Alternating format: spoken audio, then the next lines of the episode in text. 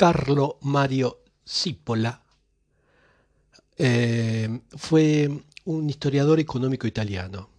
Yo lo, recuerdo de algunos libros que leí en la facultad y me sorprendió ver un libro del cortito que se llama Allegro ma non troppo.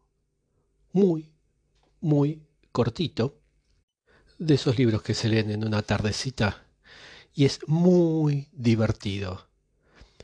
Eh, se los aconsejo que lo lean. ¿eh? Y habla, bueno, se divide en dos partes. La segunda parte, la primera parte habla un poco de etimologías de los apellidos y la segunda parte eh, habla sobre la estupidez, tratada de una forma, entre comillas, científica. O sea, sí es científicamente, pero es con muchísimo humor. y en realidad dudo en esto que estoy diciendo porque este, no se sabe si el autor está hablando en serio o en broma. Yo recomiendo que, lo lean. En, en, esa segunda parte del libro comenta que los seres humanos poseen el privilegio de tener que cargar con un grupo más poderoso que la mafia, que el complejo industrial militar, que la internacional comunista. Un grupo no organizado que se rige por ley alguna no tiene ninguna ley, que no tiene jefe. Son los, ustedes disculpen, estúpidos. Y entiéndase estúpido como aquella persona que causa daño a otra o a un grupo de personas sin obtener al mismo tiempo un provecho para sí o incluso obteniendo un perjuicio. Esa es la definición de estúpidos que da eh, el autor. En todos los grupos, absolutamente todos, después desarrolla más adelante, existe una fracción eh, que se podría llamar epsilon de personas eh, estúpidas. Esta epsilon no depende del estatus social, económico, cultural o cualquier otra característica. Todos los grupos, incluyendo los que hacen podcast, contienen esa fracción epsilon de estúpidos. Cuando se pregunten cómo es posible que haya estúpidos que lleguen al poder en la política, acháquenlo a los votantes estúpidos que hacen mal a la sociedad a cambio de ningún beneficio. La democracia es un instrumento de gran eficacia para mantener a esos estúpidos en el poder.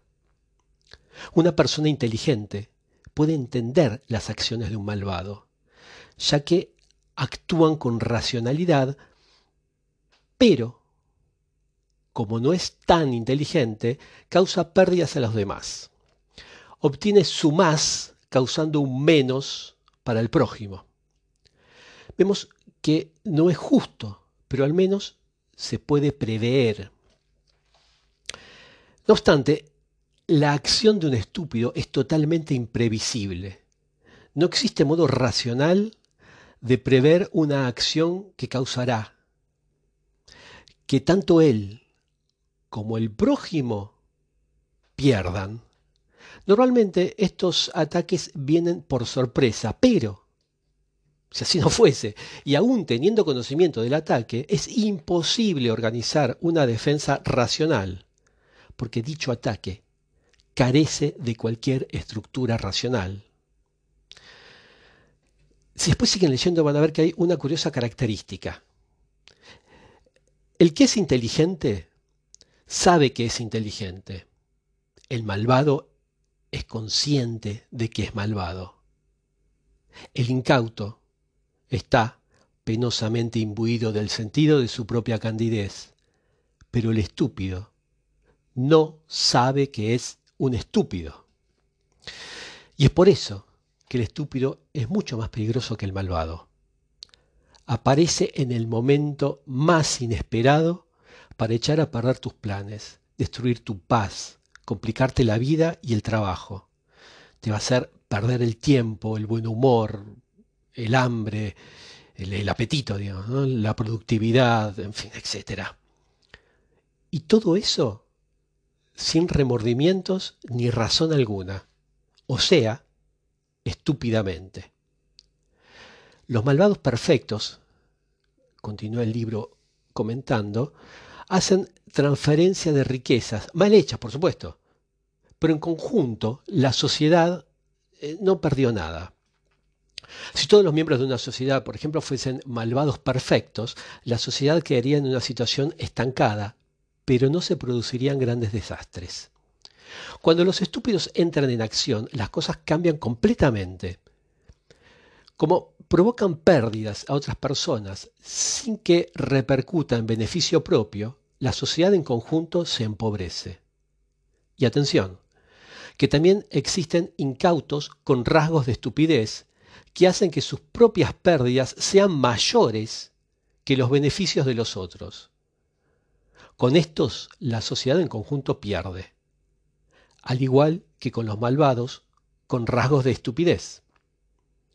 Sobre el final, eh, yo no recuerdo qué capítulo del libro, dice que los que contribuyen a aumentar el bienestar de la, sociedad son los incautos dotados con rasgos de inteligencia y los malvados con rasgos de inteligencia.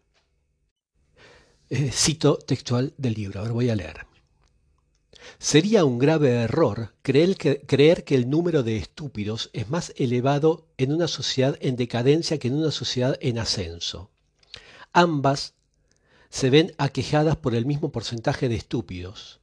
La diferencia entre ambas sociedades reside en el hecho de que en la sociedad en declive los miembros estúpidos de la sociedad se vuelven más activos por la acción permisiva de los otros miembros.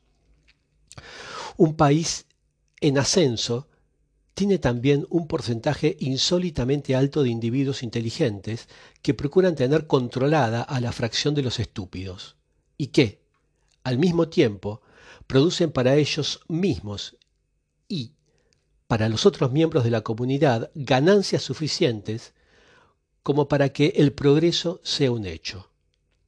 En un país en decadencia, el porcentaje de individuos estúpidos sigue siendo igual. Sin embargo, en el resto de la población se observa, sobre todo entre los individuos que están en el poder, una alarmante proliferación de malvados con un elevado porcentaje de estupidez y, entre los que no están en el poder, un igualmente alarmante crecimiento del número de los incautos. Fin de leer textual de la cita. Yo creo que Carlos Cipolla debería pasar a la historia, más que por las cuestiones económicas, que es muy bueno, eh, por cierto, también es muy bueno, debería tener un lugar por estas fantásticas, este libro, no si llama los libros porque es muy chiquito, pero en todo caso por las leyes que pone sobre la estupidez humana en este libro. Cito alguna. ¿eh? Leo. Tal como está implícito en la tercera ley fundamental, una criatura estúpida nos perseguirá sin razón, sin un plan preciso, en los momentos y lugares más improbables y más impensables.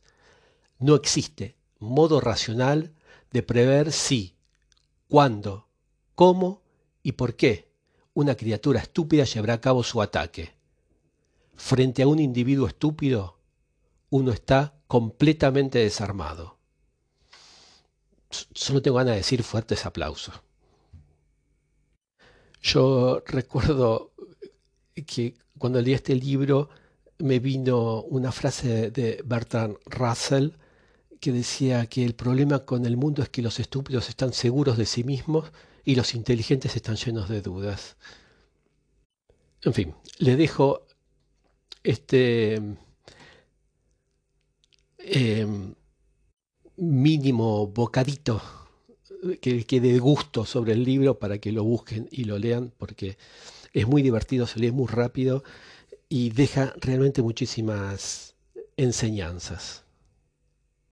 Somos poco conscientes de que el poder genera locura, de que el poder de mando impide a menudo pensar, de que la responsabilidad del poder muchas veces se desvanece conforme aumenta su ejercicio. La responsabilidad general del poder es gobernar de la manera más razonable posible en interés del Estado y de los ciudadanos. En este proceso es una obligación mantenerse bien informado, prestar atención a la información, mantener la mente y el juicio abiertos y resistirse al insidioso encanto de la estupidez. Si la mente está lo suficientemente abierta para percibir que una determinada política está perjudicando en vez de servir al propio interés, lo bastante segura de sí misma como para reconocerlo y lo bastante sabia como para cambiarla, eso es el sumum del arte de gobernar. La estupidez la fuente del autoengaño, es un factor que desempeña un papel notablemente grande en el gobierno. Consiste en evaluar una situación en términos de ideas fijas preconcebidas mientras ignora o rechaza todo signo contrario. Por lo tanto, la negativa a sacar provecho de la experiencia. Extraído del libro de Bárbara Tuchman.